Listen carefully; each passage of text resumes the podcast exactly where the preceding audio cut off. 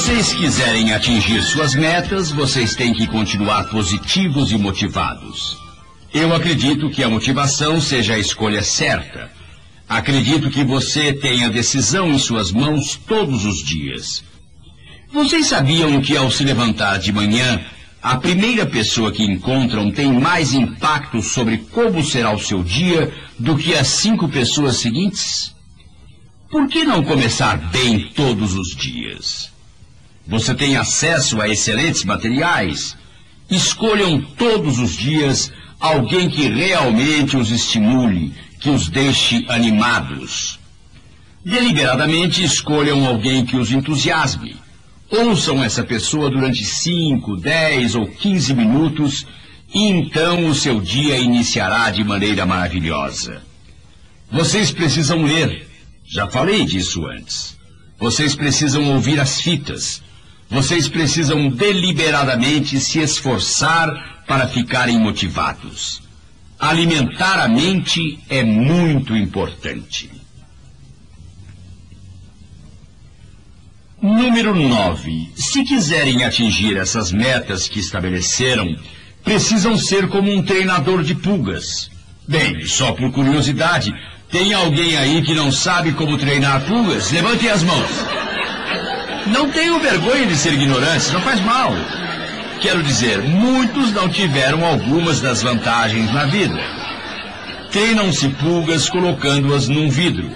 As pulgas pulam, vocês colocam a tampa no vidro, as pulgas pulam, pulam, pulam e ficam batendo na tampa do vidro. Depois de algum tempo, vocês poderão ver que, embora continuem a pular, elas não batem mais na tampa. Isso é verdade. Então vocês podem tirar a tampa do vidro. As pulgas continuarão a pular, pular e pular sem parar, mas não pularão para fora do vidro porque elas não conseguem pular tão alto. E o motivo é que se condicionaram a não pular tão alto. E depois que estiverem condicionadas a não pular tão alto, pronto, não sairão mais do vidro. O ser humano é exatamente igual. Na vida, ele começa a subir uma montanha, a escrever um livro, a quebrar um recorde, a fazer uma contribuição, a fazer uma diferença, a ser alguém que faz algo. Mas no percurso, ele bate a cabeça, ele machuca o pé, ele se torna, como eu costumo dizer, uma pessoa suscetível à influência negativa de outras pessoas. O exemplo clássico é a milha de quatro minutos. Durante anos e anos, os atletas de todo o mundo diziam: Vou quebrar o recorde da milha em quatro minutos. Mas os treinadores pegavam seus cronômetros e diziam: Bem, a milha em quatro minutos, ninguém fez isso ainda. Você também não vai conseguir. Os médicos pegavam seus estetoscópios e diziam: Uma milha em quatro minutos? Não é possível você conseguir. Seu coração sairia pela boca. E durante anos e anos ninguém correu a milha em quatro minutos. Até que o treinador de pulgas Roger Bannister conseguiu. Roger Bannister, provavelmente o treinador de pulgas mais conhecido do século, conseguiu porque colocou em prática todos os princípios de que falei aqui. Ele assumiu o compromisso. Ele construiu uma sólida base atlética. Ele trabalhou com outros três atletas que o acompanhavam todo o tempo. Ele tinha a convicção emocional e o compromisso de que iria conseguir. Ele dividiu a milha em partes e sabia em quanto tempo ele deveria correr cada parte. Meus amigos, e ele conseguiu porque era um otimista, um pensador positivo e uma pessoa muito realista. Ele sabia que era necessário muito esforço. Ele estava disposto e conseguiu fazer tudo isso. Se vocês não perceberam o principal, nós sabemos que não havia uma barreira fisiológica antes de Bannister tentar, mas havia uma barreira psicológica, porque desde então centenas de jovens já correram a milha em menos de quatro minutos. E até mesmo um homem de 37 anos quebrou a barreira dos quatro minutos. Em pelo menos dez ocasiões diferentes, Oito rapazes quebraram a barreira dos quatro minutos na mesma corrida. Da última vez que tomei nota, John Walker, da Nova Zelândia, tinha quebrado essa barreira 124 vezes. Acho que foi isso, tenho certeza que foram mais de 120 vezes. E isso ocorreu não porque o ser humano passou a ser mais rápido, mas porque entendeu que se tratava de um obstáculo mental e não de uma impossibilidade física. Agora, o que é um treinador de pulgas? Um treinador de pulgas é simplesmente uma pessoa impulsionada de dentro para fora. O objetivo de tudo isso é dar a vocês confiança e informações. Há uma diferença entre pensamento positivo e convicção positiva. Pensamento positivo é uma esperança otimista, não necessariamente baseada em quaisquer fatos. Acreditar que você pode mover montanhas. A convicção positiva é a mesma esperança otimista, mas desta vez baseada na realidade de que dezenas de pessoas fizeram algo e que vocês precisam de um plano para fazer algo. Vejam, o pensamento positivo é a mesma esperança otimista, mas agora baseada na realidade de um plano. Os treinadores de pulgas são impulsionados de dentro para fora. Os treinadores de pulgas entendem basicamente que o seu objetivo na vida não é progredir através das pessoas, mas ver as pessoas progredirem. E este não é o conceito do marketing de rede? Vejam, a realidade é que custa dinheiro toda vez que vocês patrocinam alguém no negócio. Vocês é que pagam o café, vocês é que vão procurar as pessoas, vocês é que as convidam para sair, vocês é que investem o seu tempo, vocês é que têm que lhes fornecer os materiais naquele encontro inicial. Isso tudo custa dinheiro. E a única maneira de vocês terem um retorno sobre seu investimento é entender o conceito básico do treinador de pulgas, que é: você pode ter tudo o que quiser na vida, se você ajudar um número suficiente de outras pessoas a obterem o que elas querem. E enquanto você as ajuda a ter sucesso, e por favor, esta é uma filosofia, não uma tática. Se vocês acreditarem que podem fazer algo por alguém e depois esperar que essa pessoa faça algo por você, isso é manipulação. Isso é feio e certamente não vai funcionar. Meus amigos, vocês precisam entender essa filosofia básica. O treinador de pulgas é uma pessoa impulsionada de dentro para fora. Ele não tenta progredir através das pessoas, mas ver as pessoas progredirem. Ele não diz às pessoas por onde sair. Ele lhes mostra como e por onde entrar. Que diferença! Se vocês quiserem atingir suas metas, terão que ser treinadores de pulgas. Número 10. Vocês precisam fazer isso agora. Eu nasci e cresci no Mississippi. Nasci no sul do Alabama. Quando eu era pequeno, em Yazoo City, éramos vizinhos de gente rica. Sei que eram ricos por dois motivos básicos. Primeiro, tinham uma cozinheira. E segundo, a cozinheira tinha o que cozinhar. Na época da depressão, isso era realmente um sinal de riqueza. Um dia estava almoçando lá, como eu sempre tentava estar, não me entendam mal. Embora estivéssemos da época da depressão, certamente tínhamos comida suficiente em minha casa. Sei que era suficiente porque sempre que pedia para repetir, eles me diziam: Não, você já comeu o suficiente. Portanto, sei que tínhamos o suficiente para comer. A cozinheira trouxe os biscoitos e, sem exagero, eles eram mais finos que o meu relógio de pulso. Olhei para eles e disse: Maud, o que aconteceu com os biscoitos? Ela olhou para mim, deu um sorriso todo especial e disse: Eles se agacharam e tentaram crescer, mas não conseguiram ficar maiores do que isso. Agora quero lhes fazer uma pergunta. Vocês conhecem alguém que cozinha agachado? Vocês conhecem pessoas que pensam pequeno ou que sempre dizem que vão fazer alguma coisa? Vou lhes dizer algo, amigos. As pessoas que pensam pequeno e que sempre dizem vou fazer, acabam nunca fazendo nada. As pessoas que dizem que são muito velhas para estabelecer metas, sempre foram muito velhas para estabelecer metas. É um dos fatos da vida.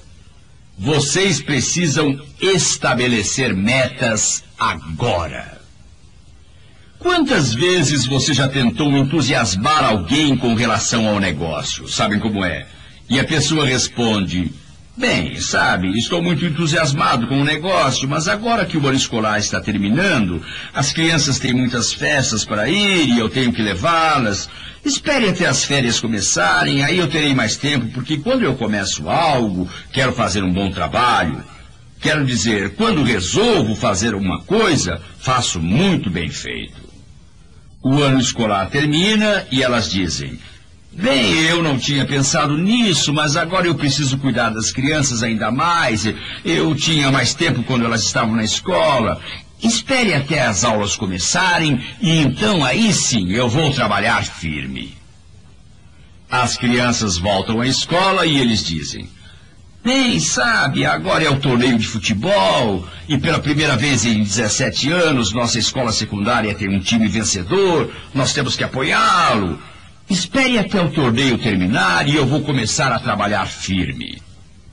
Termina o torneio de futebol e elas dizem: Bem, estão se aproximando os feriados de ação de graças, Natal e Ano Novo, e as pessoas não querem ser incomodadas com esse tipo de coisa. Quero dizer, o Natal está chegando, as famílias se encontram, há muitas festas, muita atividade. Espere até passarem as festas e então aí sim Aí eu vou trabalhar firme. Depois das festas, eles dizem: Sabe, o tempo está feio. Você já viu o tempo assim em Fênix, ou em Dallas, ou em Chicago, ou em Miami? O tempo está louco. Um dia ele está bom, no dia seguinte está ruim. Espere até o tempo melhorar e então prometo. Aí é que eu realmente vou começar a me esforçar. Espere, espere, espere, espere só um minuto. Não, não diga nada. Sei exatamente o que você está pensando. Você está achando que eu perdi o interesse? É isso que está imaginando. Você acredita que eu perdi o interesse, mas eu sou assim mesmo. Veja, é assim que eu faço as coisas. Quando me envolvo em alguma coisa, aí sim eu entro com tudo. Cuido de todos os detalhes, planejo tudo, organizo tudo. Sei que alguns desistiram, mas escute, não se preocupe, porque quando eu resolvo fazer algo, talvez funcione melhor de outra maneira para os outros, mas para mim funciona deste jeito. Espere até o tempo melhorar e então aí sim, aí eu vou começar. O tempo melhora e sabem o que essa gente diz? Agora é a época da Páscoa, sabe? Na Páscoa as famílias se reúnem e, como você mesmo disse, a gente precisa passar mais tempo com a família. Deixe eu passar a Páscoa com meus parentes e então certamente vou começar. Veja, eu preciso passar algum tempo junto com minha família. Finalmente passam seu tempo com a família e aí dizem: finalmente um tempo bonito. Como você mesmo diz, não se pode trabalhar o tempo todo. Temos que ter outros interesses também, um pouco de recreação, a gente tem que se divertir também. Espere até eu me divertir um pouco então eu vou começar a trabalhar firme no programa. Agora eu preciso de um tempo, preciso de tempo livre. E aí, depois de ter seu tempo livre, essas pessoas dizem: Sabe, já está quase na hora das crianças voltarem às aulas. Vou lhes contar um fato. As pessoas que esperam a tia Matilde se mudar para outro lugar, ou John passar para o turno do dia, esses que esperam a nova campanha de publicidade para começar, ou que saia um novo modelo, esses que esperam que o negócio inicie em outro país, ou que um novo senador ou governador seja eleito e empossado, ou a inflação diminua, as pessoas que esperam a produtividade aumentar, os que esperam mudanças externas antes de assumir compromissos e mudanças internas, vão acabar sem crescer. Podem contar com isso. É exatamente o que vai acontecer. Se vocês forem realizar suas metas, sejam elas físicas ou mentais, espirituais ou sociais, profissionais, familiares ou quaisquer que sejam, é preciso começar a trabalhar nelas imediatamente.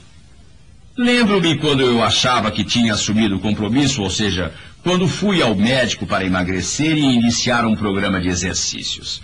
Eu estava tão entusiasmado, tão convencido de tudo. Era tão simples, entendam. Eu sabia que podia fazer isso sem qualquer problema. Eu estava tão convencido de que podia fazer isso que de fato foram necessários 28 dias até eu começar. Quero dizer, por que ficar tão nervoso sobre algo, meus amigos, quando é tão fácil? Ainda tenho muito tempo para fazer isso. O que quero dizer, meus amigos, é que, na verdade, que se eu é que tenho que fazer, sou eu mesmo quem tem que fazer. E preciso fazer isso agora. Eu precisava perder esses quase 20 quilos. Nos primeiros 28 dias não fiz nada, depois comecei a trabalhar nisso. Eu decidi fazer um cálculo. Se preciso perder esses quase 20 quilos, vou emagrecer isso em 10 meses. Então, o que tenho que lembrar é que são quase 2 quilos por mês. Quando cheguei a essa conclusão, aí fiquei confiante demais. Não chega a meio quilo por semana. É aí que resolvi esperar. Não adianta me apressar com isso. Mas aí fiz o cálculo e vi que teria que perder aproximadamente 80 gramas por dia, em média, todos os dias, durante todo esse tempo, para chegar a quase 20 quilos em 10 meses. Escrevi o livro Eu Chego Lá. Nunca fizemos propaganda dele. Hoje, apesar de já estar sendo publicado há tantos anos, ainda vendemos cerca de 75 mil cópias por ano. De acordo com a revista People, mantém-se em oitavo lugar na lista de livros de capa dura que melhor venderam nos últimos dez anos. Esse livro, na sua versão original em inglês, tem 384 páginas. Isso significa que eu tinha que escrever uma página e mais um quarto de página por dia, em média, todos os dias, durante 10 meses para escrever tudo. Escutem, vou lhes dizer como criar filhos positivos em um mundo negativo. Vou lhes dizer como construir um ótimo relacionamento com seu companheiro. Vou lhes contar como chegar ao topo da escada. Vou lhes dizer como ter sucesso em tudo o que fazem. Não é um esforço desumano, feito em uma semana ou um mês. São os pequenos esforços que você faz todos os dias. Trata-se da disciplina de que venho falando. Acredito que dez minutos podem fazer uma diferença dramática em sua vida. Vou lhes dar um exemplo clássico. Acredito que as pessoas nos Estados Unidos que devem chegar ao trabalho às oito da manhã e trabalhar até às cinco, acho que elas chegam às oito e acho que ficam até às cinco. Mas a questão é como elas chegam lá. Como chegam lá às oito horas da manhã? A maioria delas corre como louca os últimos cem metros, Quero dizer, elas entram pelo portão, marcam o ponto às oito e correm para seu lugar de trabalho. Trocam de roupa, guardam suas maletas ou outros apetrechos que estão usando e dizem: Meu Deus, não dá para acreditar no trânsito de hoje. Que bom que consegui chegar a tempo. E saem correndo para tomar café e então voltam. Dez minutos depois da hora em que começam a ser pagos, começam a trabalhar. Chega ao final do dia. Se o trabalhador americano deve permanecer no trabalho até às cinco, pode ter certeza de que ele estará lá até às cinco. Mas se vocês filmarem qualquer empresa dos Estados Unidos às cinco da tarde, a cena que verão será em suas barcas, preparar fogo! E elas correm para sair de lá falam sobre os perigos das vias expressas? Vou dizer a você o perigo está em sair do prédio e do estacionamento. É aí que está a dificuldade. Não estou falando de chegar mais cedo, só vou dizer. Se vocês chegarem dez minutos mais cedo para poderem se preparar e pegar o seu café, então, quando começam a ser pagos, estão em seus postos de trabalho. Se ficarem exatamente até às cinco horas e então limparem a mesa, pegarem suas coisas, poderão sair com calma e segurança total. Vou lhes dizer algo importante. A doutora Joyce Brothers disse que não se pode ter um desempenho consistente que seja inconsistente com o modo pelo qual a gente se vê. Vocês dizem, sim, você já disse isso faz muito tempo, Ziegler. Está certo, estou repetindo porque a repetição é a mãe do aprendizado. Ela é o pai da ação. Ela é o arquiteto da realização. Isso faz a diferença. E o que isso tem a ver com a sua autoimagem? Muito.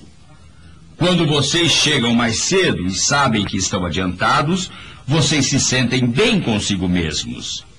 Sabem que estão fazendo exatamente o que devem fazer. Sentem-se bem consigo mesmos. São mais produtivos no que fazem. Se vocês ficarem até que toque a sirene das cinco horas, vocês são pagos para ficar até as cinco trabalham até às cinco e então arrumam suas coisas.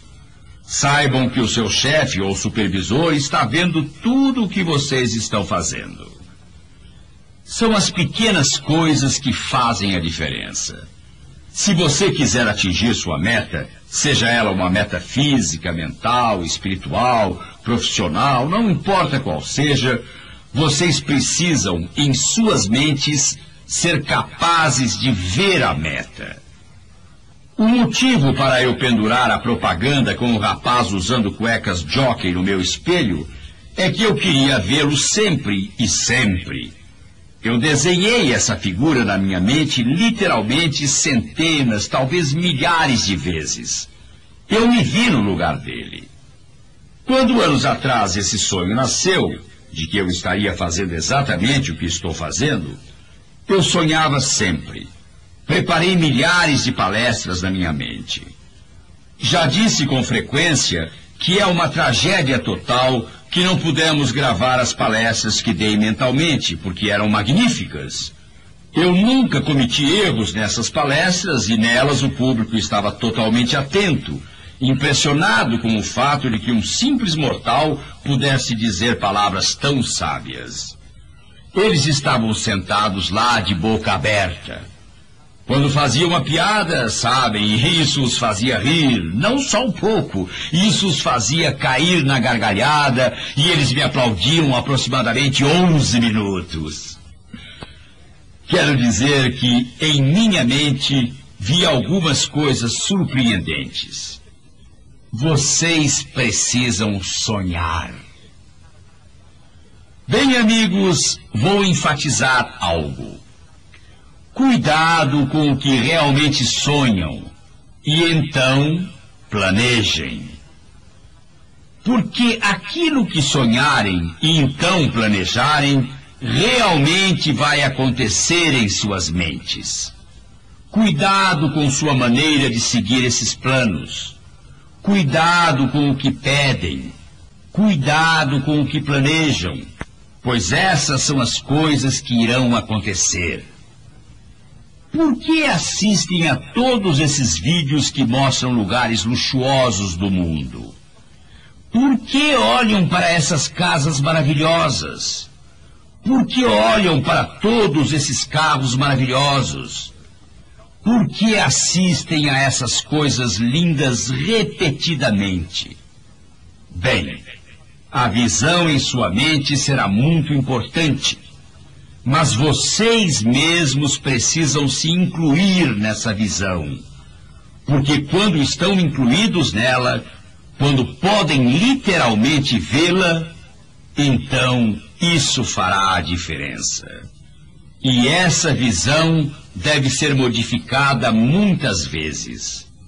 Nem sei dizer quantas vezes pessoas do negócio me disseram: Sabe, brinquei com isso durante dois anos. Estive perto. Meu patrocinador me pressionou e disse: Você tem que ir ao seminário. Ora, eu já tinha ido a três e ainda não conseguia fazer o negócio funcionar. Não sei o que houve, mas alguma coisa aconteceu dentro de mim. Assumi novamente o compromisso, aprendi novos planos e peguei a ideia. Juntei tudo e foi assim que aconteceu.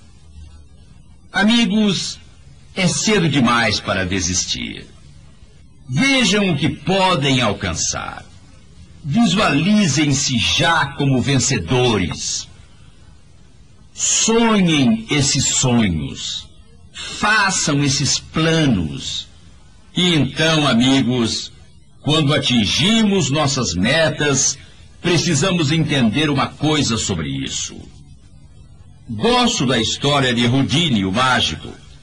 Muita gente diz que ele foi o maior serralheiro de todos os tempos.